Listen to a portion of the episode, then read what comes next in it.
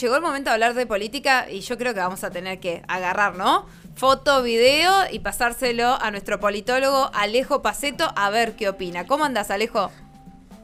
¿Qué tal, Virginia, Mario? Buenos días, ¿cómo andan? Muy bien, muy bien, Alejo. Eh, me llamó la atención el título de tu columna. Eh, sí, le puse, si no me equivoco, era videos, fotos, no, a falta de propuestas, fotos y videos. Fotos y videos, ahí está. no, además durísimo, porque a falta de propuestas, o, sea, vayamos por la polémica sería. Sí, y porque es un síntoma que, lo veníamos notando eh, ya desde hace un tiempo, eh, por ahí en, en, la previa, en lo que iba a ser eh, más específicamente, ¿no? El periodo de campaña electoral o este, esta primera carrera electoral que se va a dar hasta las PASO. Después vamos a tener la segunda carrera electoral que va a ser la definitiva hacia, hacia las elecciones en noviembre, eh, hacia las legislativas, digamos, propiamente dichas.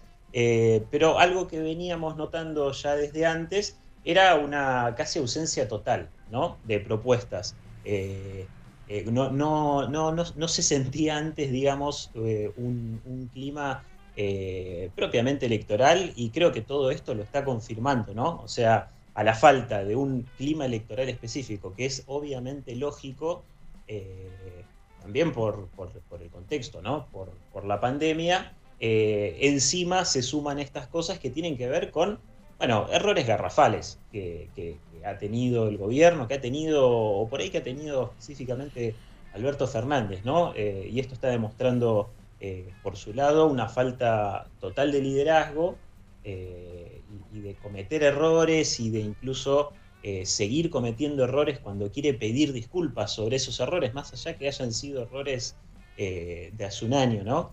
es como toda una seguidilla de, tiros en el pie que se están dando, pero también del otro lado, eh, bueno, obviamente esta es una, oportunidad que tienen como para, agarrarse de algo, para hacer campaña, pero también demuestra la ausencia de propuestas que hay del otro lado. Entonces, eh, me parece que es un signo bastante negativo que por el momento el clima electoral termina pasando eh, por algo que en definitiva, como digo, es un error, pero, pero banaliza bastante el, clima político. Alejo, esto no solo lo marca, o sea, lo que está pasando no solo se marca desde el oficialismo, sino también desde la oposición, porque también están como, venían ellos medio peleados por toda la cuestión de la interna con Facundo Manes, y ahora es como que, bueno, se alinearon, pero solo para criticar esto que ocurrió, y no, los debates de propuestas no existen. Claro, eso, eso es justamente lo que decía, eh, si bien eh, esto le viene muy como anillo al dedo a, la oposición, eh, es de lo único que se está pudiendo agarrar la oposición, ¿no? Eh, no, no, se están mostrando del otro lado en, lo que digo, propuestas concretas, no hay, no hay una narrativa que, está, que, logró nadie. Si lo vemos por ahí en, comparación con elecciones anteriores, ¿no? Con lo que fue la elección de 2015, que bueno, la ganó la oposición en su momento, la elección de 2017, la otra elección legislativa en la cual eh, bueno, en ese momento eran el oficialismo, eh, y que también, eh, si vamos a lo que es hoy el oficialismo nacional, sí logró construir una narrativa muy interesante que fue la que le permitió ganar las elecciones generales de 2019. Bueno, hoy no vemos, hoy no hay propuestas, no hay, no hay tonos épicos de campaña. bueno, siempre decimos, el contexto también marcó muchísimo la agenda, pero así a pesar de todo, eh, es increíble que algo que nosotros veíamos eh, y que charlamos por ahí hace unos meses, que eh, en, la agenda pública no se estaban teniendo en cuenta, no se estaban tomando los temas que sí estaban muy marcados en, estudios de opinión pública a nivel nacional, bueno, no pasaban por la discusión pública, porque los problemas siguen siendo los mismos, ¿no? La inflación, la falta de trabajo, eh, la economía, el desempleo, y todos estos temas no están en la campaña. Y no parece haber perspectiva de que eh, de alguna manera aparezcan un poco más fuertes, o que sean los, temas principales para, bueno, por lo menos lo que va a ser, eh, ya diría, la, campaña hasta, hasta, noviembre. Y esto también genera un gran problema que se estuvo viendo en algunas otras elecciones provinciales, que tiene que ver con la apatía al voto,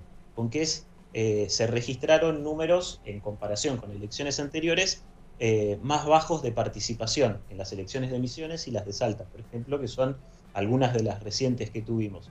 Eh, y esto creo que, es también un, problema, ¿no? que la gente se siente como muy alejada de los temas de la agenda política y al momento de, tener que ir a votar, bueno, por ahí decide no participar de las elecciones. Y esto me parece que a la larga y a la no tan larga eh, puede terminar generando varios problemas. También eh, Alejo estaba, estaba observando que se genera también, eh, digamos, este, masa crítica a favor de los antipolíticos. Bueno, claro, ahí está, digamos. Ese, es el, ese es el principal caldo de cultivo que puede generar esta apatía y hay una definición que, la leía, bueno, por ejemplo, de, de, Mario Riorda en estos días, que él habla que es quizás no tanto eh, una apatía electoral, sino que es lo que él dice, eh, un fenómeno que se denomina desafección, que es un rechazo, lo, voy a citar textual, una nota de, Mario Riorda, que él dice que es rechazo con características de cierta violencia, preferentemente simbólica en este caso, hacia lo político en general. Eh, pasamos de gente que por ahí no tiene intenciones de, participar, de votar, que es algo que le suele pasar también a, muchos jóvenes, ¿no? Que se sienten lejanos a la política, que la política no les habla, que no les interpela, bueno, eso va produciendo una delgada línea que puede generar y que evidentemente va generando, y que ha pasado en otros países, eh, esto de desafección y que le, suma mucho a discursos antipolíticos, ¿no? A discursos que están totalmente vaciados de contenido, vaciados de sentido, pero sí muy direccionados hacia un rechazo eh, y, casi esto, expresiones de violencia y de odio, eh, por ahí no de violencia en lo específico, no, lo hablo de, violencia física. Física, sí, sí, sí. Eh, pero sí de violencia simbólica hacia lo político. Y eso es un problema, y eso sí termina generando caldo de cultivo a estas supuestas propuestas antisistema y antipolítica que sabemos que no son ni antisistema ni antipolítica. No, no, tienen sus objetivos claros, pero me parece súper interesante este punto sobre que el tratar de escapar al debate de las propuestas termine generando una apatía política que tarde o temprano también les va a jugar en contra a los partidos. Por ahí de alguna manera será que Cristina Fernández está advirtiendo esto, digo, ¿no? Porque ella es una de las que más insiste en hablar sobre el modelo. Bueno, ayer cuando decía que necesitamos varios gobiernos para completar nuestras políticas públicas, ¿no? Tratando de decir, como, ¿viste cuando Lelita Carrió salió a decir, che, no pidan juicio político porque la que, la que va a reemplazar a Alberto es Cristina? Oh bueno, en este caso Cristina diciendo, vamos a cortarla acá con esto porque no nos conviene a nadie.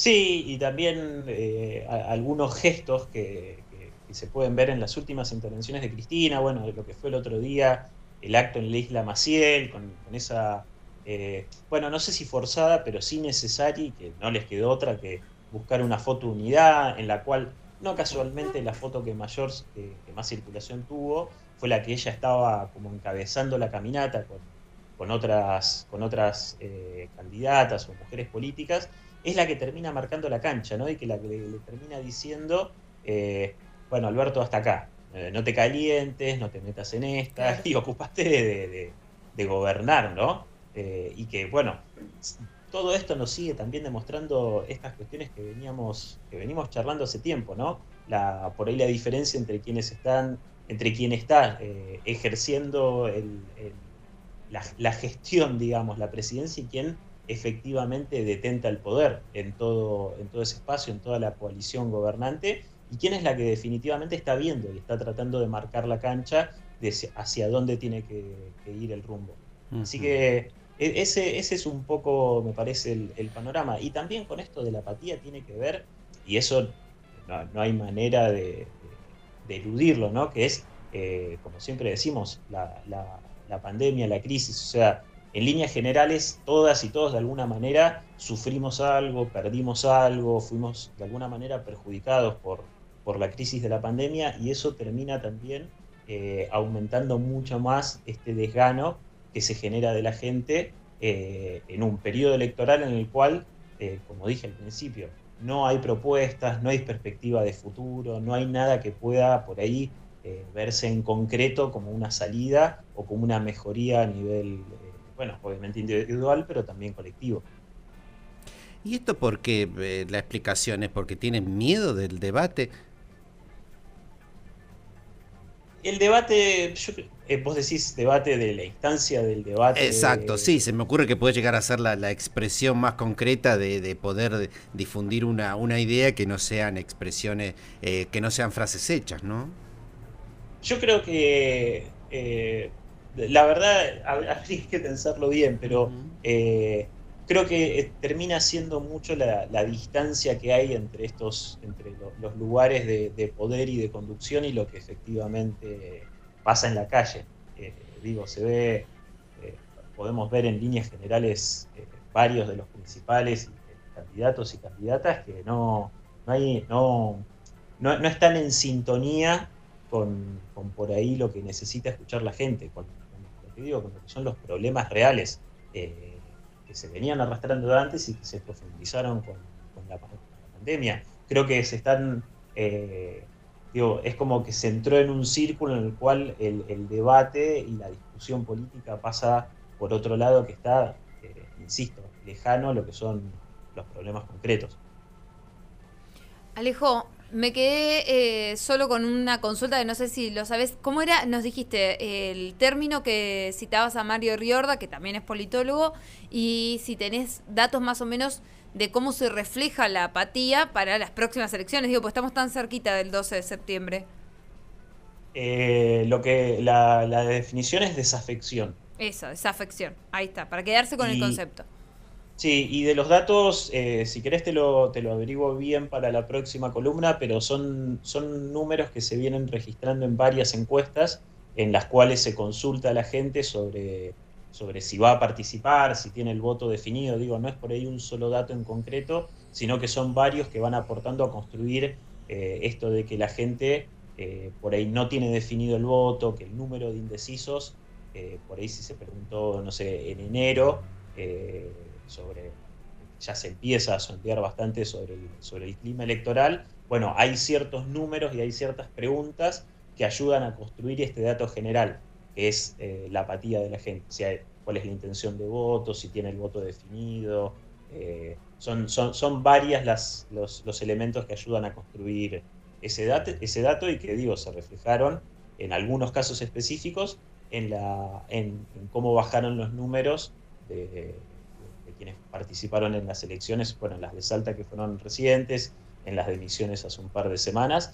Así que eh, eso es a lo que creo que hay que volver a estar atentos eh, en, estos últimos, en este último recorrido, o por lo menos hasta las pasos.